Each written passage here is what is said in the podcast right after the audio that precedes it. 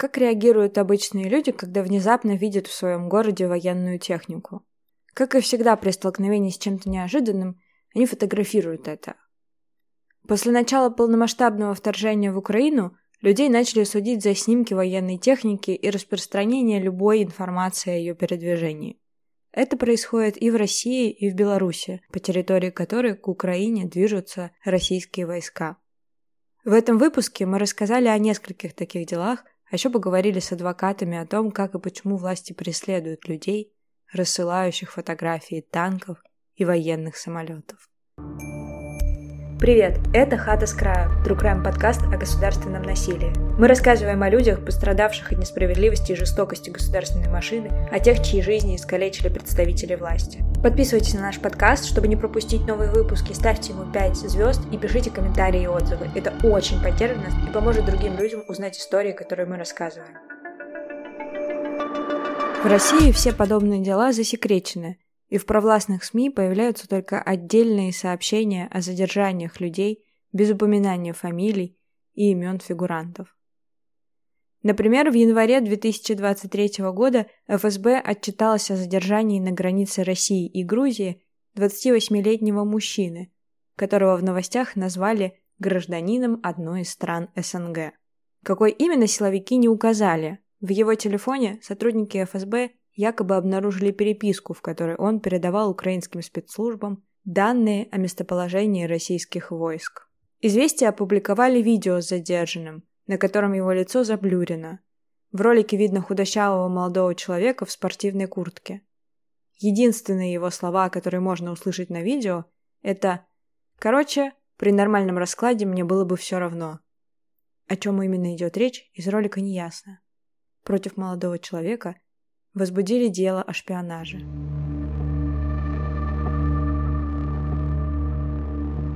Множество подобных случаев происходит на оккупированных Россией территориях Украины.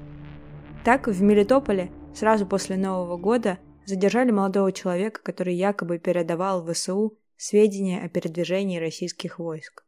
РИА Новости опубликовали видео, на котором мужчина сбивчиво признается в передаче информации в отношении э, э, жителей Российской Федерации в закрытых телеграм-каналах, особенно про чеченцев, ну и остальных. Скажите, вы призывали к физической расправе или э, убийству? К убийству нет, ну, к, нанесение тяжких этих самых, да, угрожал, что нужно побить им коленные чашечки и побить пальцы на ногах. Для чего? Фильмом пересмотрел. КАМАЗ и КАМАЗы ездили, там, тент. Второй какой-то КАМАЗ, не знаю, с окошками там, круглыми. Там на югу, грубо говоря, написал, два раза проехала. Там колонны там были. О, Урала, что-то такое там. Ну, то есть колесные, грубо говоря, когда ехали на север или на юг пару раз все. После этого начали мне пойди туда, смотреть то, в таком плане, грубо говоря, выйти встретить там скорую помощь, запомнить номер машины, пройти по, Круп, по улице Крупская, посмотреть здание, передавал здание, что, что на территории здания, есть ли это какая-то техника или нет какой-то техники. В личных целях проводил съемки не здания, а воинской, бывшей воинской части возле села Семенов. Осознаю, что был завербован спецслужбами Украинской Федерации, Украины для выполнения заданий. У нас что там, СБУ есть, АМУР, главное, нет, главное разведывательное управление, не знаю, как оно называется. Что-то из той серии. Осознаю в том, что мои действия могли привести к травмам, э, жертвам, людям, которые живут в нашем городе, в черте, за чертой. Если ваша информация привела бы к удару по городу и пострадали бы мирные люди, как вы считаете, жители Мелитополя сказали бы вам спасибо? Нет. Разве? Мне кажется, жители Мелитополя от меня там рассказали, если узнали, что это я. Ни статьи, по которой его обвиняют, ни имени задержанного не называется. На вопрос о возможном сроке в случае приговора мужчина отвечает от 12 до 20 лет. Такое наказание предусмотрено за госизмену. Больших подробностей по делу нет. Вот как прокомментировал кейс адвокат первого отдела Евгений Смирнов. Судя по комментарию про государственных СМИ, силовики считают этого мужчину гражданином России. Есть вероятность, что его, как в подавляющем большинстве случаев, вывезут в Москву для проведения следственных действий. По практике предварительное следствие по госизмене занимает от года до полутора. Гораздо больше подобных дел возбудили в Беларуси.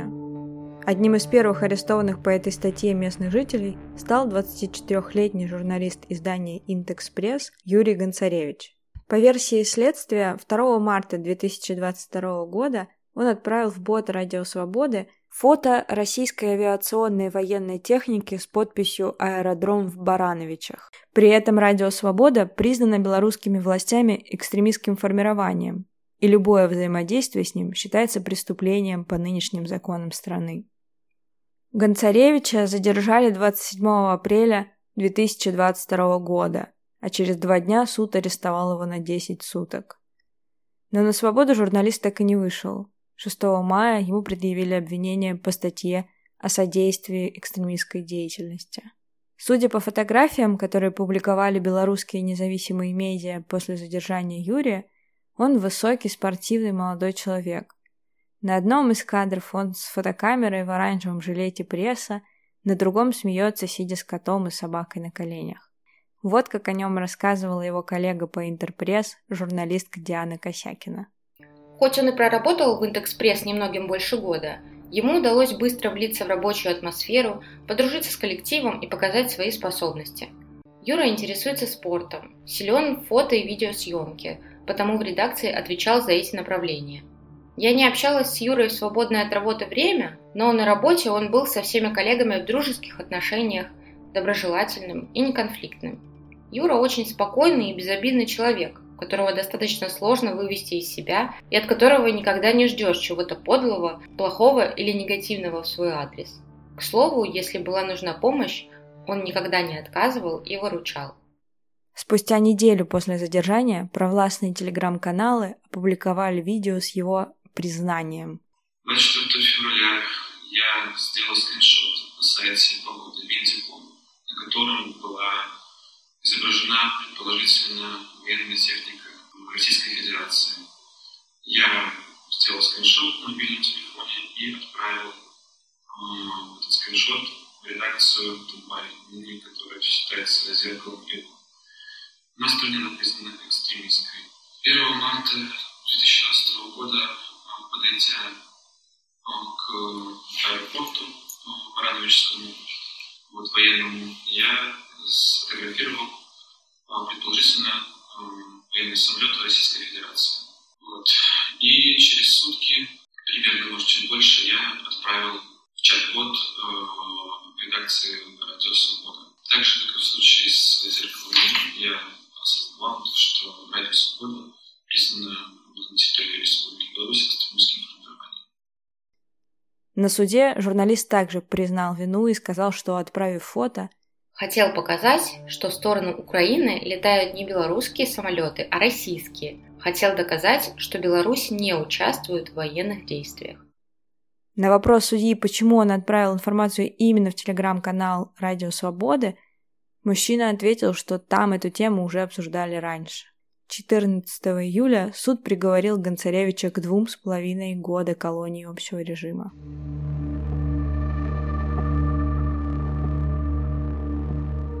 О том, как устроены белорусские дела об экстремизме, нашему подкасту рассказала Диана Пинчук, юристка белорусской правозащитной организации «Весна». Дело в том, что практически все независимые СМИ в Беларуси признаны э, экстремистскими материалами или экстремистскими формированиями. А, такая тенденция пошла с 2020 года. Первым, наверное, у нас был признан Нехта. И э, это делается для того, чтобы прекратить вообще всякую связь э, и закрыть доступ к информации, которую дают независимые журналисты. Это, например, такие СМИ, как Радио Свобода, Наша Нева, Белсат, даже информационные материалы нашего правозащитного центра «Весна» тоже признаны экстремистскими материалами. И в Беларуси есть мониторинговая группа «Белорусский Гаюн». Она собирает сведения о передвижении военной техники по Беларуси и взлетах российских самолетов и истребителей с наших аэродромов. И существует соответствующий телеграм-канал «Белорусский Гаюн», который тоже признан формированием экстремистским. А Белорусский Гаюн был создан буквально за пару дней до начала полномасштабной войны вот эту мониторинговую группу составляют жители Беларуси. То есть белорусы по всей стране фотографируют колонны российской военной техники и передают информацию в этот вот проект который публикует э, полную картину, и на него ориентируются в том числе украинские и жители, и, и службы. Это значит то, что если силовики находят на твоем телефоне переписку с ботом, а, то, что ты отсылал фото, видео или другую информацию о передвижении военной техники российской по Беларуси, то возбуждаются уголовное дело за, как правило, содействие экстремистской деятельности. Эта статья предусматривает от 2 э, до 6 лет лишения свободы и до начала полномасштабной войны в Украине, до того, как режим Лукашенко превратил нашу страну в плацдарм для российской армии и втянул нас в эту вот войну, эту статью э, использовали там в единичных случаях, было только пару случаев. Сейчас она полностью используется вот именно по этим делам. И правозащитникам на данный момент э, известно, что за год за передачу фото, информацию любой российской военной техники в этот проект «Белорусский гаюн» и э, в независимые СМИ а, было осуждено не менее 32 человек. А, большой поток задержанных был сразу после войны, начала войны, а, весной прошлого года.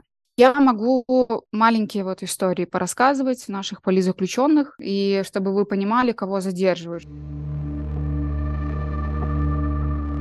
Например, бывшую учительницу английского языка из Хойников а, Ирину Абдукерину осудили к четырем годам колонии за то, что она передала, записала на телефон перемещение колонны российской военной техники и э, послала вот в этот телеграм-канал «Белорусский гаюн». Виктор Кулинко – это digital-художник, айтишник. А, его осудили за то, что он сфотографировал колонну российской военной техники и отправил фото в белорусский гаюн. Сейчас он уже в колонии. А, Александр Загдай – это студент э, Белорусской государственной академии авиации. Его осудили к двум с половиной годам колонии за то, что он тоже пересылал сообщения о движении авиатехники в Барановичах. Александр Иванов – это житель Гомеля, которому 61 год. Его осудили к двум годам колонии только за пять слов. Два самолета летят на юг, и он отправил эту информацию, такого, такое сообщение в один из экстремистских каналов, и ему назначили два года колонии. А, Анна Пышник, 28 лет, э, жительница Калинкович, то есть вообще из регионов девушка, осуждена к трем годам колонии за видео российских вертолетов. Дома ее ждет девятилетняя дочь. Павел Ноздря – это экологический активист из Мозыря. Его осудили за два года за то, что он прислал в телеграм-канал «Белорусский гаюн» информацию о перемещении российских войск в Мозыре. Павел Ноздря, о котором говорит Диана, это 46-летний экоактивист из города Мозырь. Он был координатором движения «Зеленый дозор», которое контролирует выполнение природоохранного законодательства. Помогал бездомным животным, организовывал уборки зеленых зон от мусора и основал незарегистрированную партию «Белорусская христианская демократия». За свою общественную деятельность Ноздря дважды терял работу, его уволили из педуниверситета, где он работал электриком, и из райжилкомхоза, где он пять лет был электромонтером. Павла задержали 11 мая, якобы за передачу фото российской военной техники телеграм-каналу «Белорусский Гаюн». С тех пор его держали под стражей 15 сентября. Гомельский областной суд признал его виновным по статье «Содействие экстремистскому формированию» и приговорил к двум годам лишения свободы.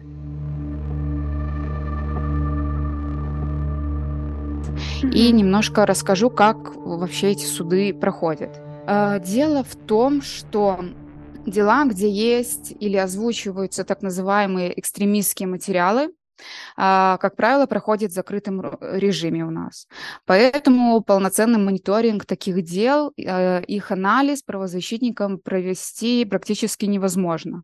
Кроме того, адвокаты находятся под подписками неразглашения, адвокатов у нас осталось очень немного, а, их лишили по политическим мотивам лицензий, а, родственники все зашуганы, очень боятся, потому что за то, что они будут рассказывать информацию о, своим, о своих родственниках с независимым журналистам, и если они находятся в Беларуси, то э, они могут тоже попасть под преследование, как, например, э, жена политзаключенного Игоря Лосика, администратора канала «Беларусь головного мозга» Дарья Лосик, осуждена э, за интервью Белсату, нашему независимому телеканалу, и теперь э, она, ее тоже уже этапировали в колонию, и ее тоже осудили по статье содействия экстремистской деятельности. Э, информацию о таких делах мы получаем с официальных пресс-сообщений разных ведомств, которые, очевидно, подается в таком в обвинительном уклоне. Так и, и в большинстве своем э, случаев мы оттуда же и узнаем вот эти э, результаты судов.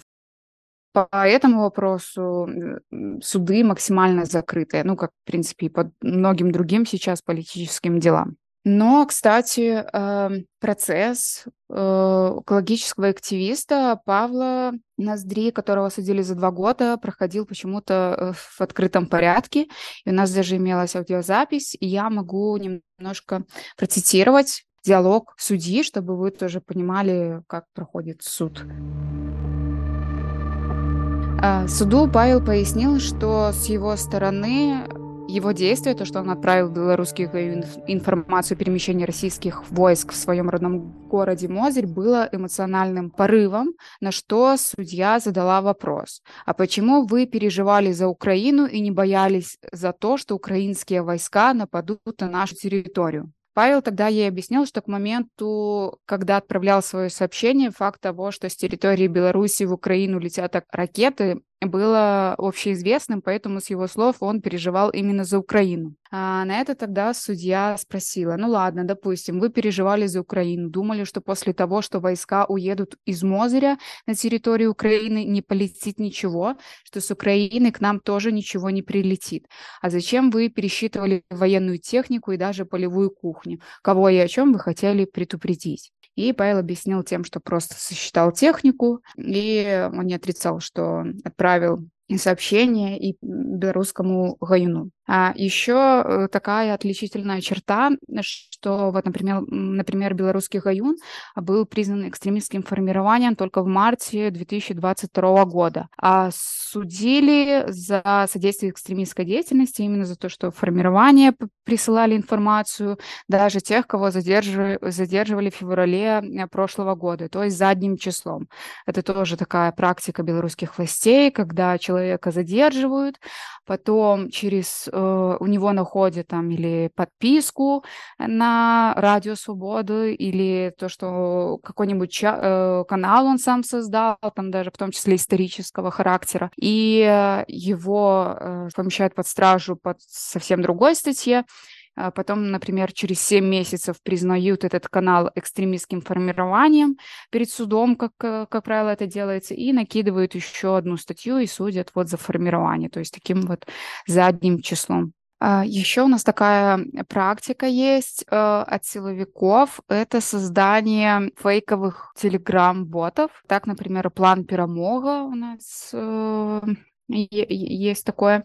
А, и э, жители особо иногда не разбираются и отсылают туда информацию, свои данные, а, и силовики, ну, а это ловушка прямая силовиков.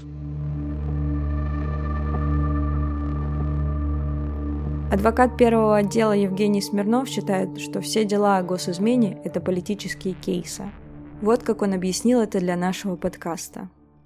Ну, в принципе, понимаете, у нас э, э, все дела о государственной измене – это такие политические дела. В первую очередь они э, направлены, знаете, на такой широкий, наверное, круг населения.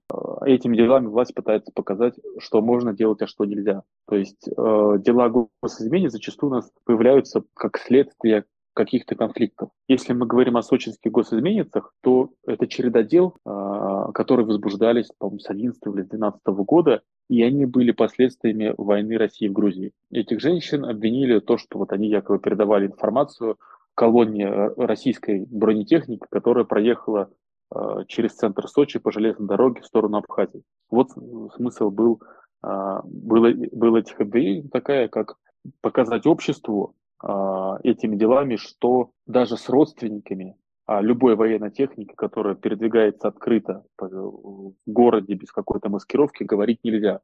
За это можно посадить. Смирнов имеет в виду сразу несколько дел о госизмене из-за простых СМС-сообщений, которые возбудили в России после войны с Грузией 2008 года. Об этих историях мы расскажем в следующем выпуске, который выйдет через две недели. Чтобы не пропустить его, подписывайтесь на наш подкаст на той платформе, где вы обычно слушаете подкасты. Заходите к нам в телеграм-канал, подписывайтесь на него. Ставьте нам пальцы вверх, хорошие оценки, звезды, лайки, отзывы. А еще можете донатить нам на Бусти и Патреоне. Это поможет нам и дальше выпускать все эти жуткие истории. Спасибо, что послушали. Это был True Crime подкаст о государственном насилии «Хата с краю». Над выпуском работала журналистка Мария Кольцова, редактировала Полина Колесникова.